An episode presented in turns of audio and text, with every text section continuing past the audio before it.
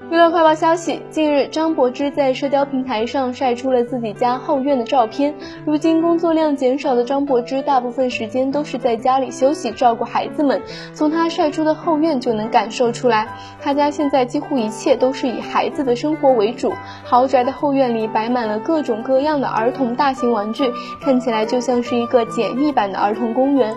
不过，张柏芝的家看起来似乎已经有了一段历史，墙壁上的木板子都已经腐朽。发黑，虽然位于豪宅区，但看起来却有些陈旧。而且张柏芝的家中并没有大泳池，在家里搭建了一个塑料的充气型水池子，看起来并不是很大，对于成年人而言，相对显得有些狭窄。